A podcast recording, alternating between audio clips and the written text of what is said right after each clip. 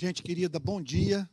Eu vou pedir que você que está me acompanhando nessa manhã pelo canal de YouTube da Igreja Presbiteriana da Barra e pelo meu canal Figura Pública de Facebook, que abra a Bíblia no, na carta de Paulo aos Filipenses, capítulo 1, para a leitura do verso 12.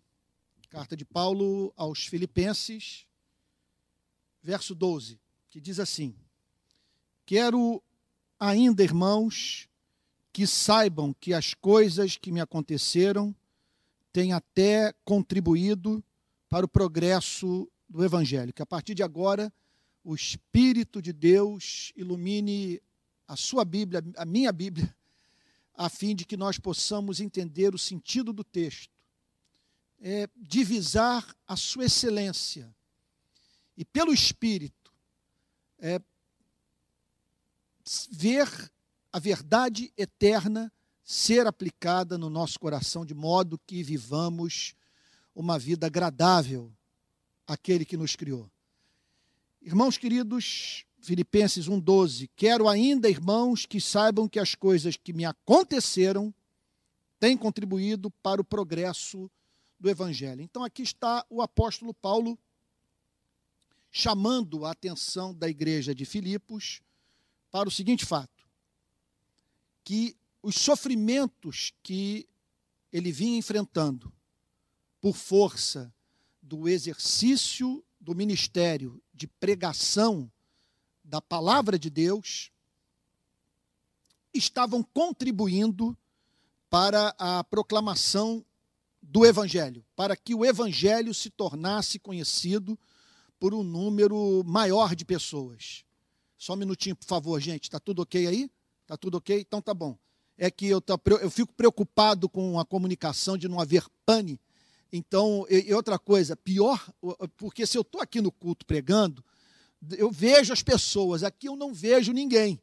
E a pior sensação é quando você tem a impressão que o som não está funcionando, que a imagem caiu e você está falando para as câmeras. Isso é horrível. Mas aí o Fabinho, que trabalha conosco, que é cinegrafista profissional, fez um aceno dizendo que está tudo funcionando perfeitamente bem. Então, você me perdoe, permita-me voltar aqui o texto. Então, o apóstolo Paulo está dizendo a seguinte coisa: Eu estou passando por duras, terríveis provas. Eu me encontro atrás das grades. O poder público entendeu que uma pessoa como eu é uma grave ameaça à ordem pública.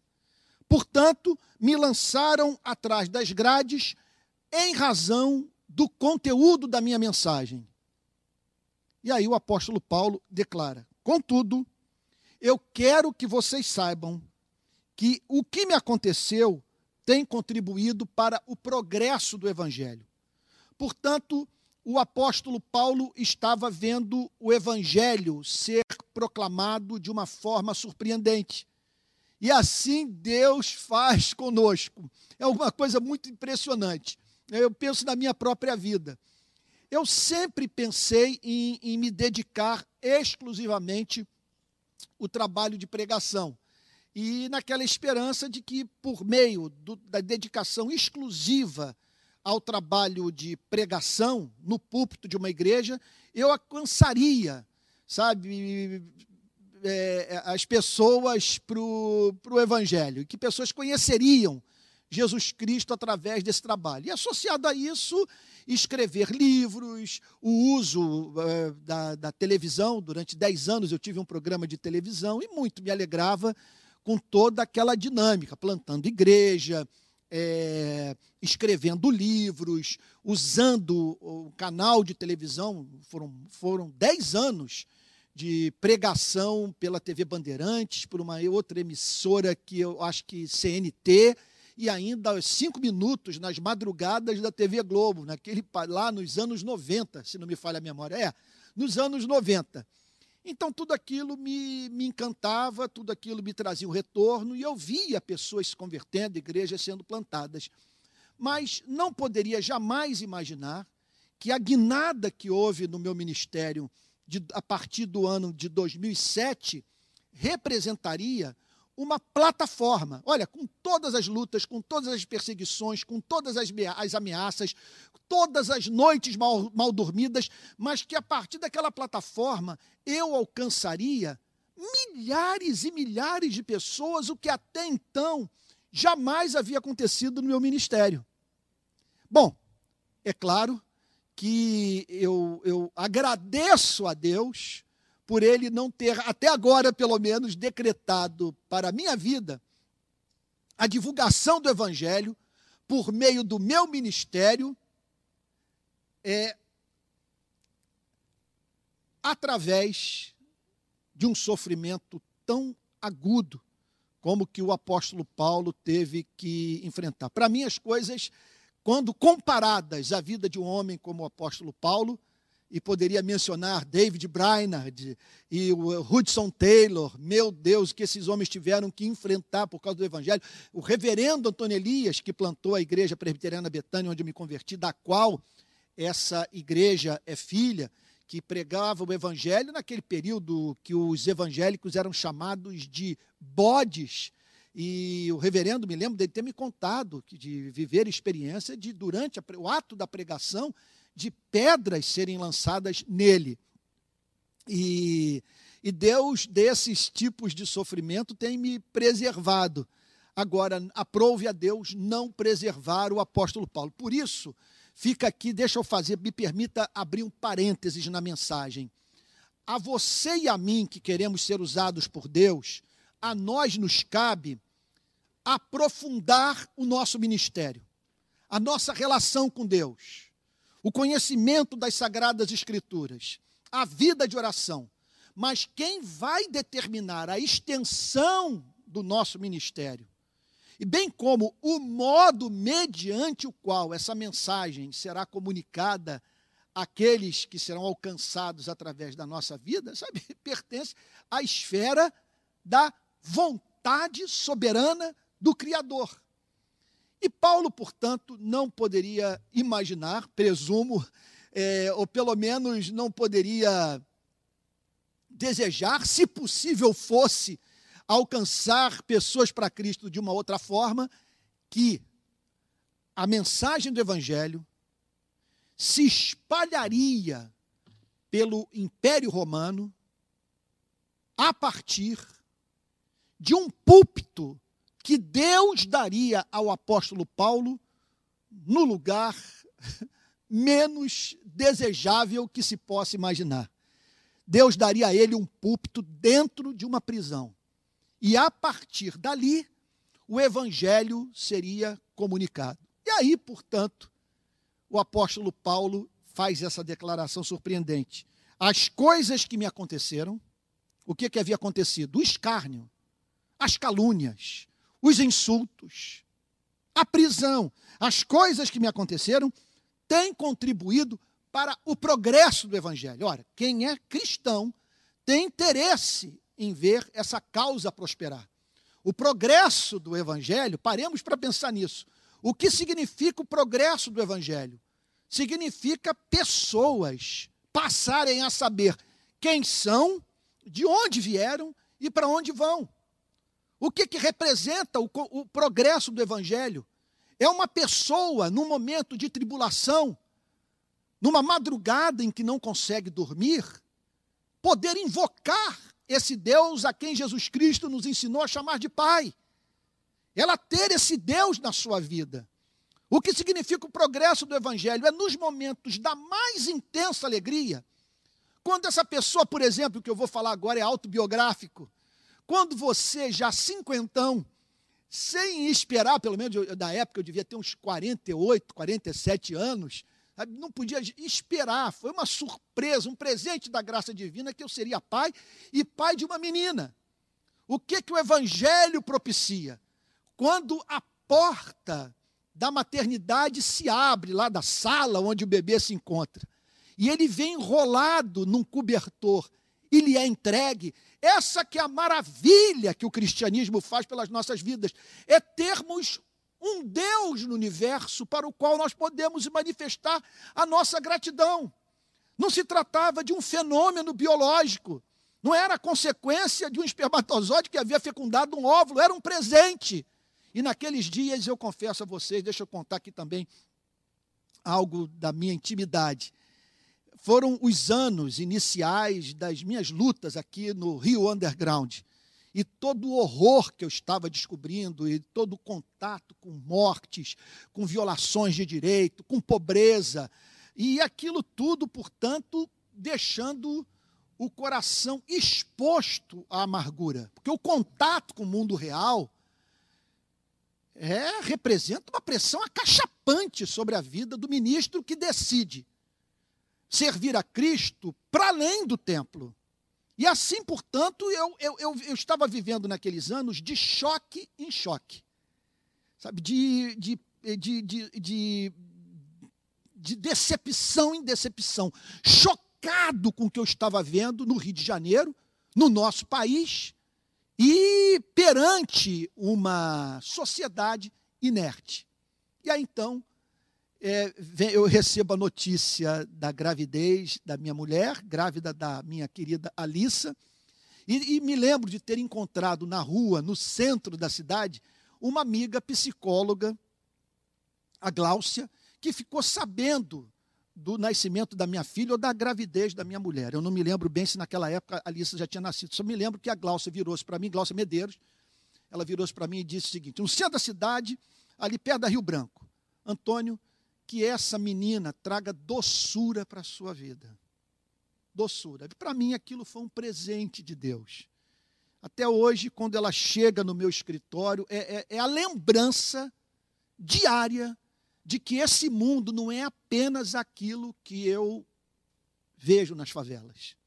Sabe, com tanta violação de direito, bala perdida, famílias enlutadas. Sabe? Então, a maravilha de andar com Jesus Cristo é você, na tribulação, ter alguém sob cujas asas se refugiar. E na mais excelsa alegria, ter alguém no cosmos para poder prestar o seu culto de ações de graça. Daí a importância do progresso do Evangelho. O Evangelho progredir significa pessoas serem redimidas dos seus pecados. O Evangelho progredir significa honrar o sacrifício de nosso Senhor e Salvador Jesus Cristo, porque se essa história é real, ela tem que ser contada. Por isso, e portanto, nós encontramos aqui o apóstolo Paulo dizendo: as coisas que me aconteceram têm contribuído para o progresso do Evangelho. Então, uma, uma pergunta cabe ser feita e precisa ser respondida por nós. O que levou o apóstolo Paulo a associar a sua felicidade ao progresso do Evangelho? Veja só, ele conheceu a verdade. A verdade referente ao extraordinário fato de que Deus, no tempo e no espaço, enviou seu único filho. Gente, isso aqui não é uma coisa que nós possamos ficar falando assim, sabe? É como se estivéssemos dizendo que vai chover amanhã, uma frente fria se aproxima de São Paulo. O que nós cristãos declaramos declaramos é que Deus enviou o seu filho. O apóstolo Paulo teve uma revelação dessa mensagem. Ele conheceu o seu conteúdo mais do que conhecer o seu conteúdo, ele conheceu Jesus Cristo.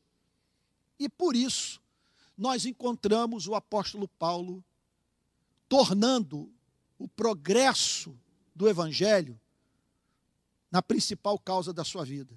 E associando o seu bem-estar pessoal sua felicidade, sua alegria de viver a disseminação da palavra de Deus, seja por qual meio fosse, independentemente de quem a estava proclamando.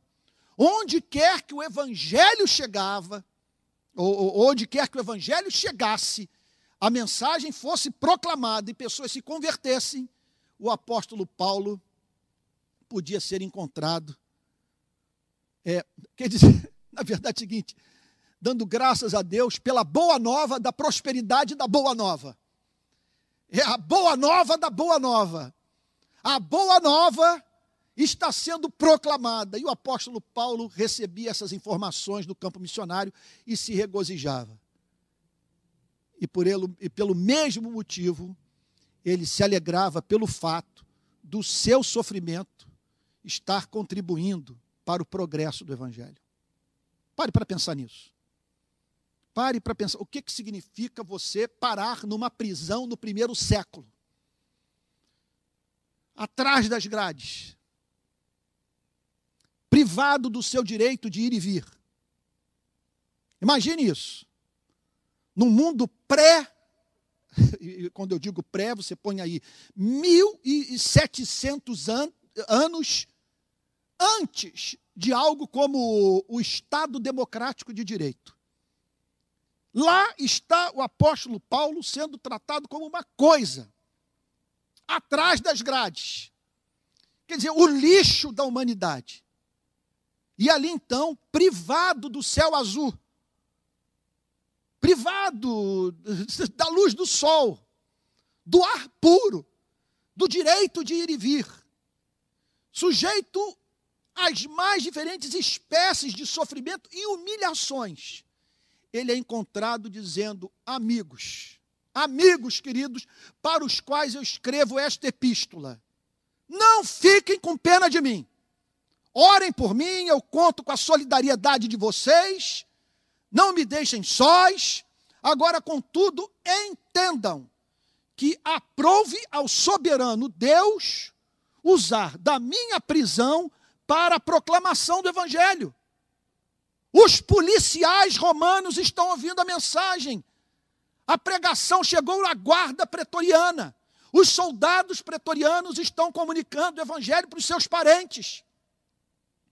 E pessoas encontram-se, sendo assim, impressionadas com o fato do evangelho estar sendo disseminado onde menos se esperava encontrar o seu progresso.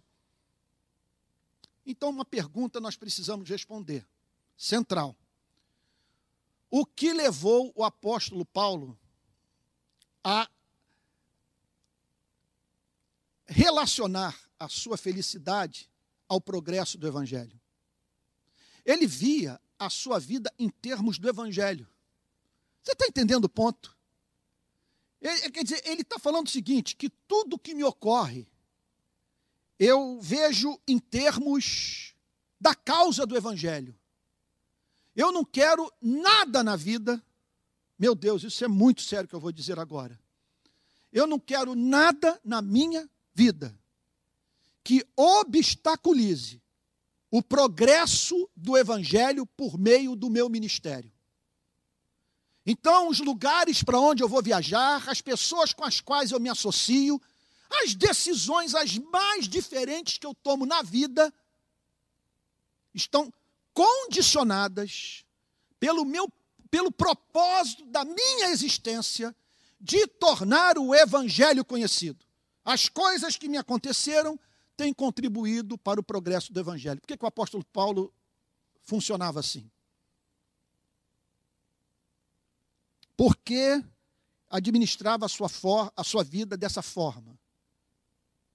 O que o Evangelho representava para ele, a ponto de levá-lo a agradecer a Deus por uma prisão em razão do fato de ter divisado naquele encarceramento uma oportunidade de tornar Jesus Cristo conhecido.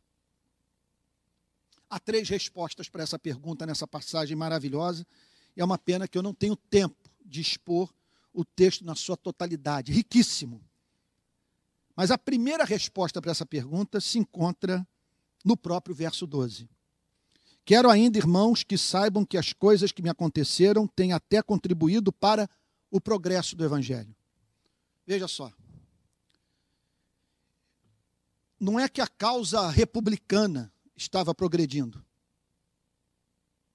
Não é que a causa da democracia ou dos direitos constitucionais estava avançando.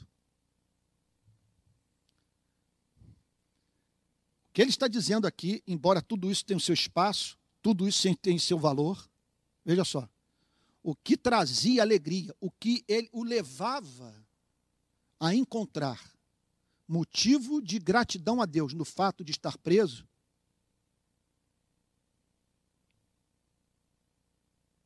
era o fato do Evangelho estar sendo proclamado. O Evangelho.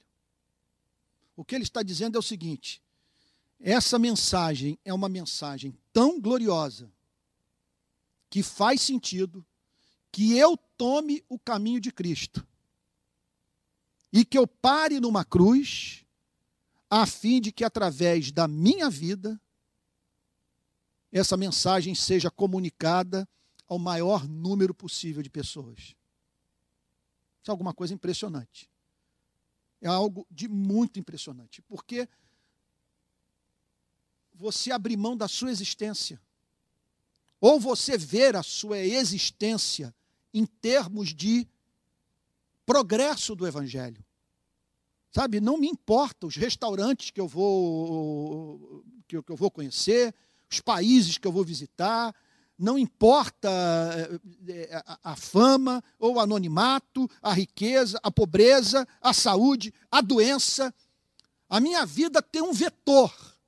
E o meu vetor é o Evangelho de Jesus Cristo.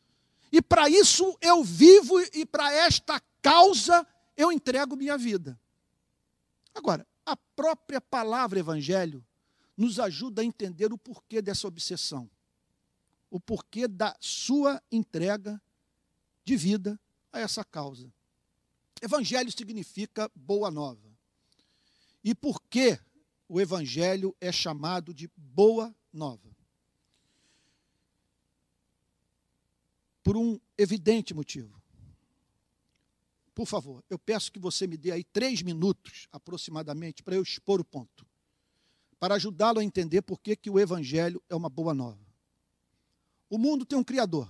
Vamos lá, vamos tentar pegar a sucessão de doutrinas, o, o, o, os pressupostos do Evangelho e o que o Evangelho tem a dizer a você e a mim nesse presente momento das nossas vidas. O mundo tem um Criador. O Criador é pessoal. Vamos lá, vê se você concorda comigo. O Criador deixou marcas da sua existência, da sua pessoalidade no mundo criado. Eu tenho como insensata qualquer filosofia que tente convencer o homem que os céus não proclamam a glória de Deus e que o firmamento não anuncia as obras das suas mãos. Essas manhãs de outono, por exemplo, aqui no Rio de Janeiro, em toda movido às ações de graças por causa dos sinais evidentes, evidentíssimos, que o mundo tem um Criador e que esse Criador é pessoal. Caso contrário, nós não veríamos essa unidade na diversidade, essa harmonia entre os mais diferentes elementos. É algo espantoso, espantoso. E é evidente que não há nada nesse planeta que mais contenha do ser do Criador do que o homem. Eu olho para tudo que é lado e não vejo nada que se compare ao homem. Sobre o que, que eu estou falando? Sobre a capacidade de amar, de pensar, de redigir poemas, de compor canções. De onde surgiu esse ser? Como que poeira estelar culminou no Hamlet, de William Shakespeare, ou num Dom Quixote de La Mancha de Miguel Cervantes, ou numa recordação das, da Casa dos Mortos de Dostoiévski, de Dostoiévski. Portanto, somos levados a crer que os seres humanos foram feitos à imagem e semelhança do seu Criador. Que seres humanos têm no seu ser, no cerne da sua vida, algo que pode ser chamado de consciência. A noção do certo e do errado. Isso é uma coisa impressionante. Eu tenho estudado nos últimos dias, nesse confinamento, o existencialismo alemão. Então eu estou mergulhado na vida de Nietzsche. Acabei de ler uma biografia, comecei, vou começar essa semana a ler uma segunda biografia e me encontro nesse momento assim tendo lido já 20% do Assim falou Zaratustra. E tenho, já separei para ler Feuerbach, que também fez a cabeça de Nietzsche, fez a cabeça de Marx, fez a cabeça de Engels. Essa é uma figura central para a compreensão da ruptura de europeus com a fé cristã. Pois bem, é, lendo esses homens, lendo Nietzsche, por exemplo, aquele homem no mercado, com a lanterna em plena luz do dia, dizendo quem perguntando quem matou Deus, quem matou Deus, negando a existência de Deus, e dizendo, portanto, que se Deus existe, você é livre para se definir, que você não nasce definido. Você é livre para sair em busca de sua definição, de ser o que você é, sem nenhuma preocupação com a moral, simplesmente realizando seu ser, mas sem dar motivo para isso. E em nenhum desses casos eu vi um só homem de comportamento, em, toda, em tudo que eu já pude ler de filosofia, de comportamento, vamos assim chamar, de amoral. Você se depara com pessoas imorais, mas eu não conheço um só caso de uma pessoa, apesar de todo o seu ateísmo, de toda a sua negação do cristianismo, que foi capaz de olhar para um campo de concentração nazista e vendo uma mãe levando para uma câmara de gás uma filhinha de cinco anos dizer: o universo não se preocupe, nós não deveríamos nos preocupar com isso também. Porque nós podemos negar a existência de Deus. Da, da, da, nós podemos também negar o fato de que há valores morais absolutos. O que nós não podemos é deixar de ser homens. O que nós não podemos é deixar de ser o que somos, o que somos devido ao fato de sermos portadores da imagem e semelhança de Deus. Então é evidente que esse Deus revelou sua vontade ao homem. É evidente que os seres humanos deveriam viver a vida que o próprio Deus vive, que é uma vida de amor, que ele nos fez, nos colocou num planeta jardim e que só pediu uma coisa da nossa espécie. E tudo isso é profundamente racional. Eu só peço uma coisa de vocês. Eu os fiz. Eu planejei, eu sonhei com esse planeta.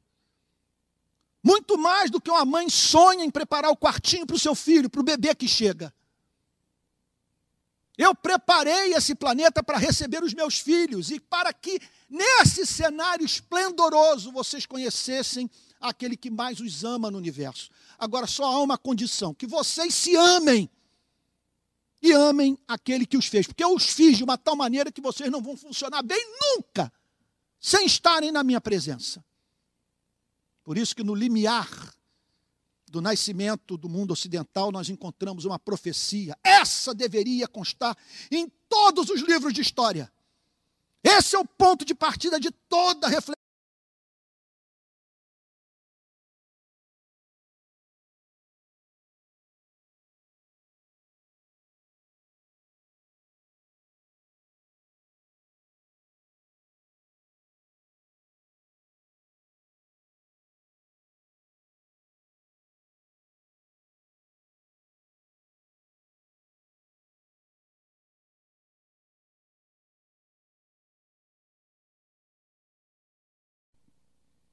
Se levanta. E vulcões expelem fumaça e lavas. Os oceanos se agitam.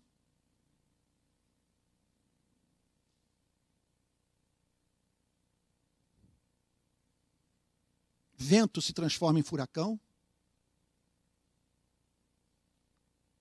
Com a natureza,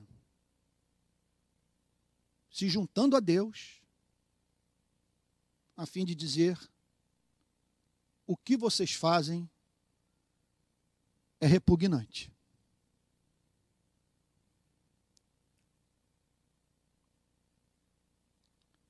Portanto, Esse é o sentido de justiça na Bíblia. Quem é o justo? O justo é o que vive uma vida de conformidade à lei de Deus. Quem vive uma vida de conformidade à lei de Deus? O que ama.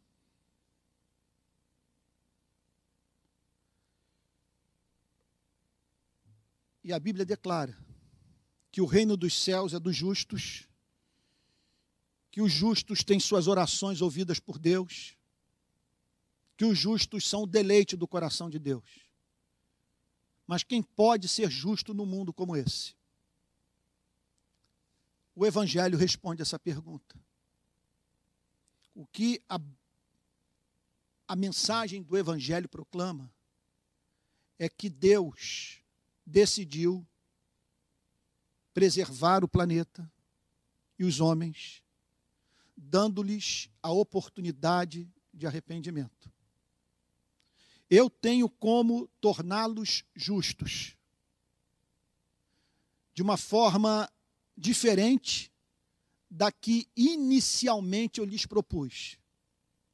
Inicialmente eu propus a vocês que vocês vivessem uma vida de justiça mediante o amor. Se vocês amassem, vocês viveriam uma vida de conformidade à minha lei e seriam considerados por mim justos. E devido à minha natureza santa, aos meus pactos, eu seria movido a abençoá-los, a me revelar a vocês, a sorrir para vocês e chamar a natureza para participar dessa celebração. Pois bem, nós não conseguimos amar, desaprendemos a amar, não há Harvard que dê conta disso. Você vê, por exemplo, um fenômeno como o do nazismo, sabe? O nazismo não foi algo concebido pelos tupinambás aqui na Baía de Guanabara. Foi concebido por pessoas alfabetizadas, por pessoas que tinham, tiveram acesso a toda a riqueza da cultura alemã, com sua música, com suas artes, com seus filósofos, com sua ciência política. Como explicar uma coisa como essa?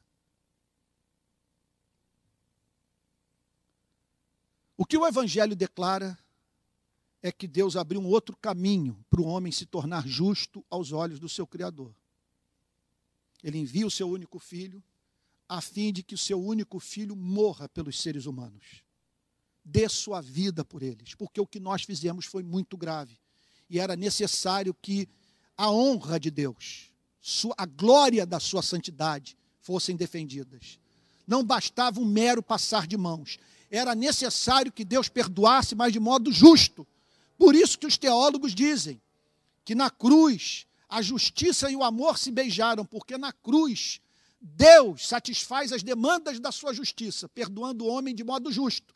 E na cruz Deus satisfaz as demandas do seu amor, sobrepujando a justiça e estendendo a misericórdia para aquele que não é digno do amor divino. O nome disso é graça. E então essa mensagem foi proclamada: aqueles que se arrependerem e crerem serão considerados justos aos olhos de Deus. Essa é a boa nova. Em que consiste a boa nova?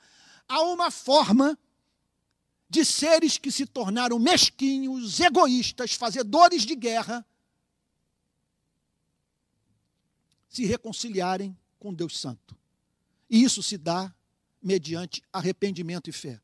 Todo aquele que se arrepender da sua vida de desamor e confiar na obra vicária do meu único filho, nele crer, se apropriar desta redenção, será tratado por mim como se jamais tivesse pecado, como se não fosse membro dessa espécie. Eu lhe oferecerei uma memória sem dígitos, apagada, e a partir desse encontro derramarei o meu espírito para que os redimidos aprendam amar comigo por meio do exemplo do meu único filho.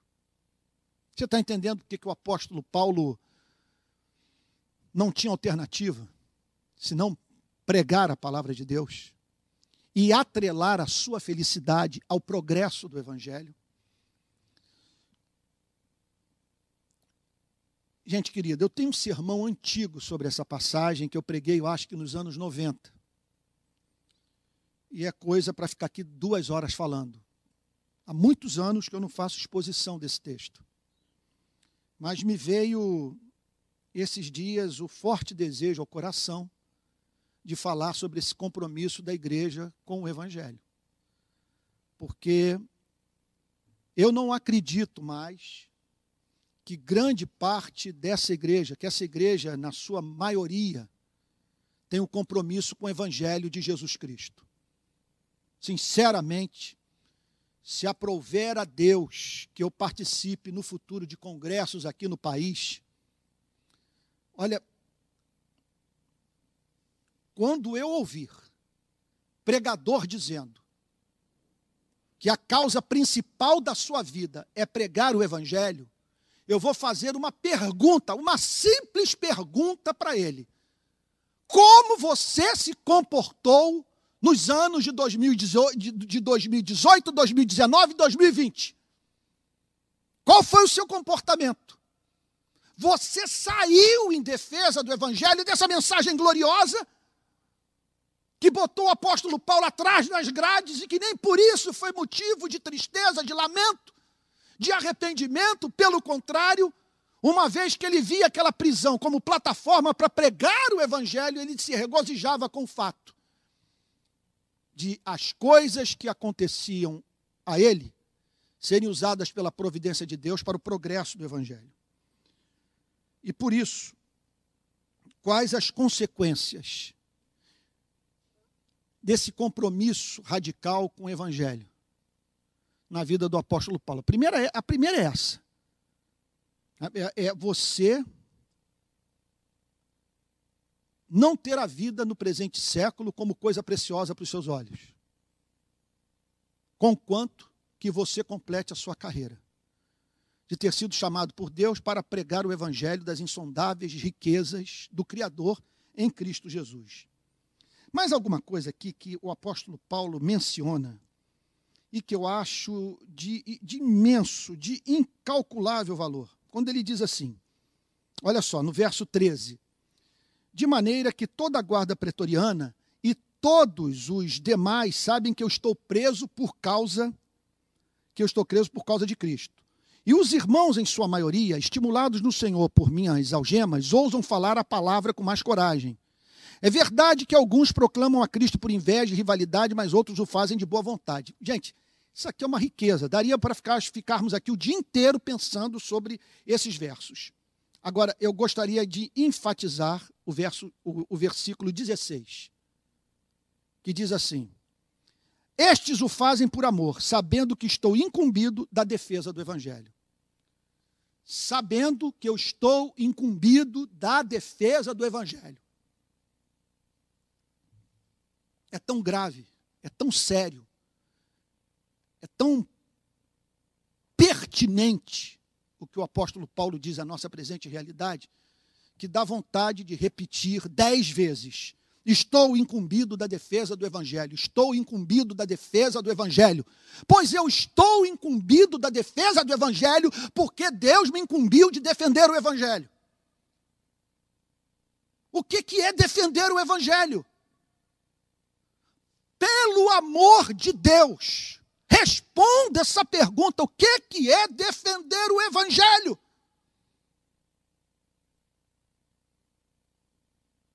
Ah, mas Deus não precisa de defesa. O texto está dizendo que o Evangelho está sob a custódia da igreja.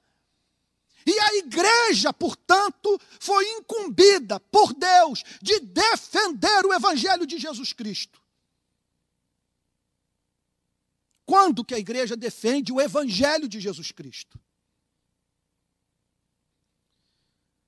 Pergunta que dá, que dá margem para muitas respostas. Por favor, permita-me a ter apenas três delas. Número um, a igreja defende o evangelho quando ela não permite que o seu conteúdo seja descaracterizado. Ela defende o Evangelho quando não permite que um outro evangelho seja proclamado. O que, que significa não permite? Que pelo menos ela faça o dever de casa de não tolerar no seu seio quem descaracteriza, por meio daquilo que ensina e prega, o conteúdo central do Evangelho. É claro que ela não vai usar da espada, não vai usar da pistola, do fuzil. Mas ela não se silenciará quando os adversários de dentro, que eu vou lhe dizer, são mil vezes piores do que qualquer pagão ou do que qualquer movimento político que mova os seus partidários a querer a morte dos cristãos. Não há nada que mais cause estrago à causa do cristianismo do que os que se dizem cristão, cristãos pregarem um evangelho que vá além do evangelho que nos é revelado pelas escrituras do Novo Testamento.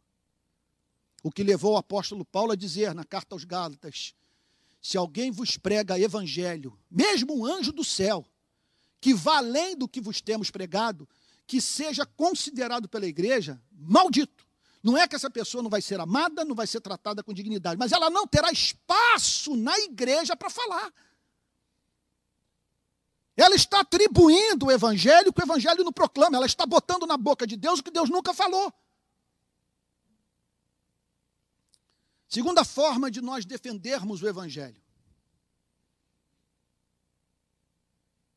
Quando os que se dizem porta-vozes do Evangelho se recusam a viver de acordo com o espírito do Evangelho. Porque, veja, há duas enfermidades mortais tais que podem acabar com a vida de uma igreja e impedir o progresso do evangelho.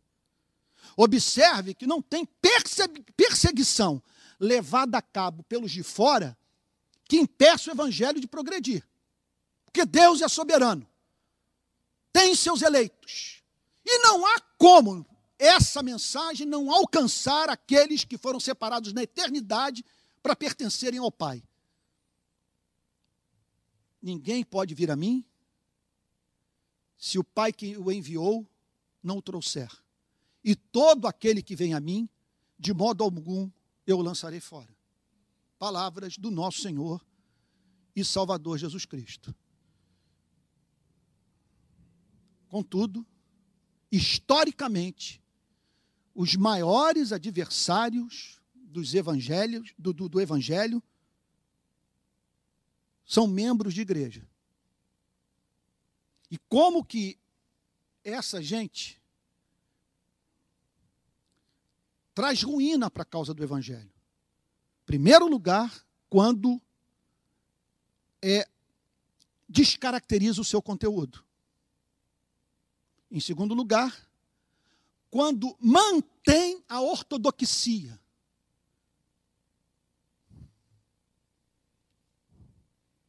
Mas sem a apresentação de um testemunho de vida condizente com a mensagem do Evangelho. Então, de um lado, você tem aquilo que nós poderíamos chamar de liberalismo teológico. É uma das formas de, de descaracterizarmos o conteúdo do Evangelho. Você tem o legalismo religioso, ou você tem aquilo que poderíamos chamar de graça barata. Salvação sem cruz, sem arrependimento, sem mudança de vida. Agora, do outro lado, você tem uma impressionante ortodoxia. A doutrina sendo proclamada com exatidão. E mais, os próprios princípios éticos sendo ensinados. Sabe? E muitas vezes com impressionante clareza. Mas quando você vai ver a forma como essas pessoas vivem, você é levado a dizer que elas desenvolveram a fé dos demônios, que creem enquanto tremem, cuja fé só serve para fazê-los tremer e não amar aquilo que sabem ser verdadeiro. Então, o que fazer nessas horas?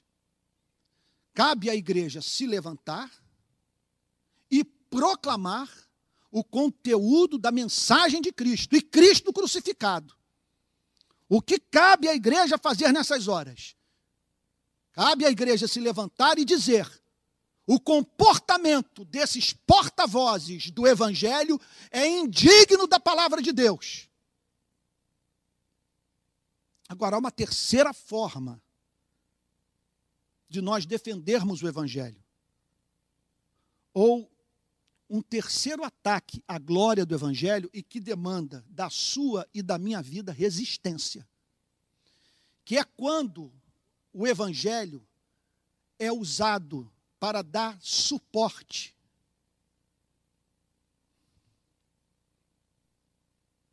intelectual para ideologias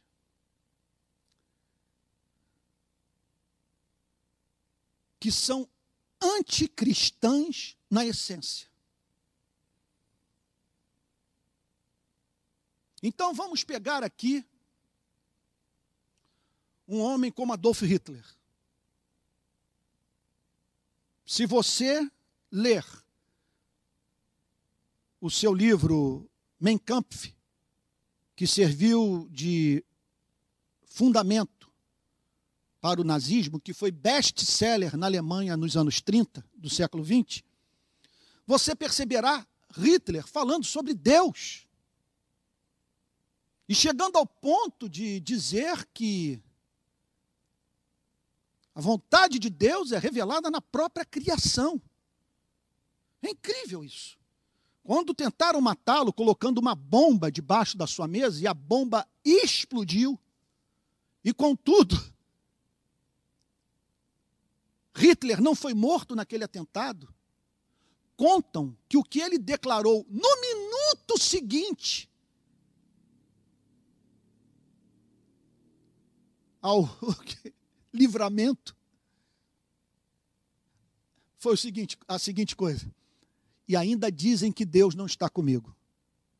Ele estava certo que servia a Deus e chamava os seus contemporâneos para olharem para Darwin, olharem para a evolução da, da, das espécies, a fim de entenderem que o exemplar mais capaz de determinadas de cada espécie deve prevalecer sobre os demais. É esse que deve ter continuidade de vida. Todos os demais devem manter uma relação de subserviência até a morte em relação a esses. E que no que tange a humanidade, não há exemplar melhor do que a raça ariana. Que a raça ariana, portanto, precisava de espaço, tinha que invadir a Polônia, tinha que invadir a Tchecoslováquia, tinha que invadir a França, se espalhar pelo mundo a fim de elevar o nível de, de glória da espécie humana. Falando sobre Deus. Luteranos abriram igrejas do Partido Luterano. Nazista. Igrejas nazistas luteranas. A Bíblia já foi usada para justificar a escravidão. Uns nasceram para ser senhores, outros nasceram para ser escravos. A Bíblia foi usada para justificar a segregação racial. Calvinistas holandeses defenderam o apartheid na África do Sul.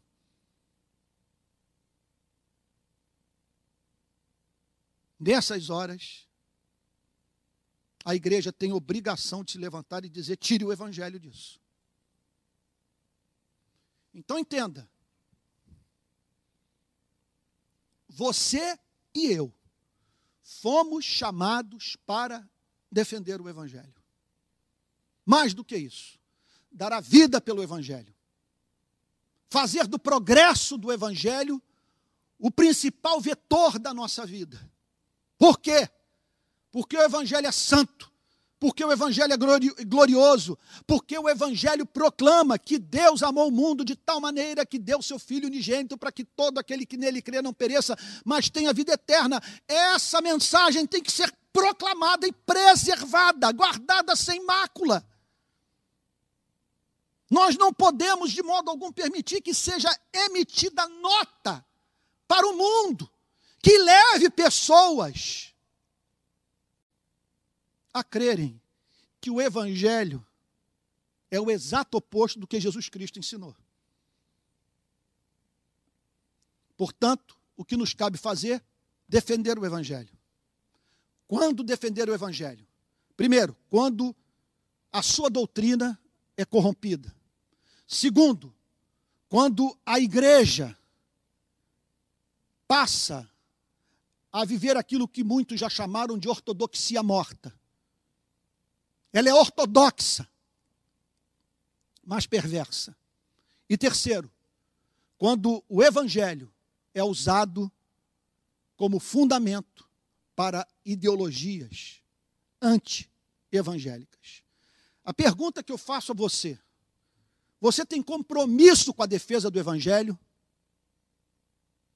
Você pode dizer que não é mais de direita nem mais de esquerda do que cristão? Que não tem paixão maior na sua vida do que o Evangelho? Você tem ciúme do Evangelho? Você tem zelo pelo Evangelho?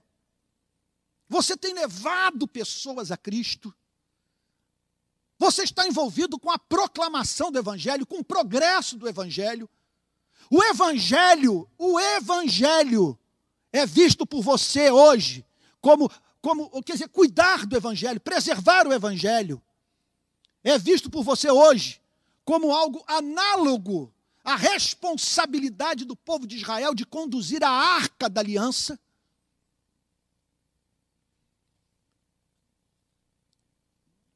Vou falar de uma forma mais contundente ainda. Eu sei que eu estou sendo ouvido por pessoas do país inteiro. Você teme a Deus?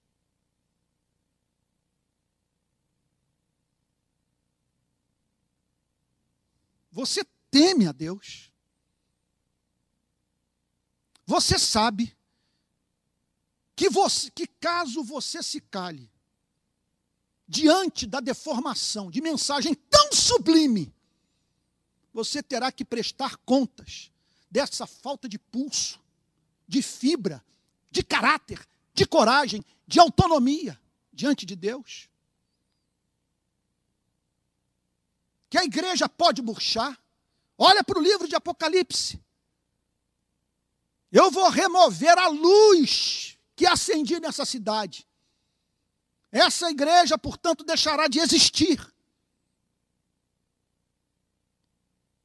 Porque não é do interesse da providência divina sustentar sinagogas de Satanás. Irmãos queridos, quem me tem me acompanhado sabe que eu estou aqui há dois meses e meio, basicamente trazendo mensagens de consolação para a igreja. Não tem sido fácil meu ministério nessa, nessa época. Eu peço que você não fique, não fique com pena de mim, só ore. Porque são vários problemas acontecendo ao mesmo tempo e que demandam pregações das mais diferentes naturezas. Eu não posso estar comprometido com uma espécie de pregação assimétrica. Não há como, num momento como esse, eu só me ater ao trabalho de consolação quando eu preciso exercer um ministério de denúncia profética. Eu não posso me ater a um ministério de denúncia profética quando tem tanta gente sofrendo, sofrendo horrivelmente. Encontrar esse equilíbrio requer sabedoria salomônica. Salomônica. E hoje, depois de ter orado, me veio ao coração de sair um pouco dessa tônica de consolação dos últimos dias. São dezenas de vídeos de consolação, de podcasts, de artigos, basta você consultar lá e ver. E muitos eu sei que você tem recebido. Mas o faço por força das circunstâncias.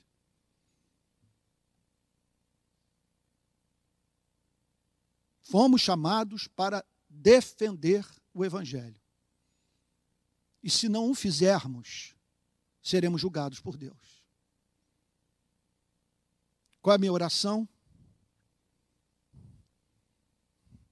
É que antes de movê-lo a defender o Evangelho, de você apoiar, dar suporte a todo aquele que o faz, de deixar clara a sua posição, eu faço um pedido ao Espírito Santo. Que o seu coração seja tangido pela glória do Evangelho. E que, ao se deparar com a beleza dessa mensagem, você experimente na sua vida as consequências práticas de conhecer verdade tão gloriosa, associada a fato tão estupendo, de Deus se revestir de carne, pele, sangue, ossos, cabelos, estar entre nós e botar os seus pés no solo desse planeta, a fim de nos redimir e recriar a humanidade. Vamos orar?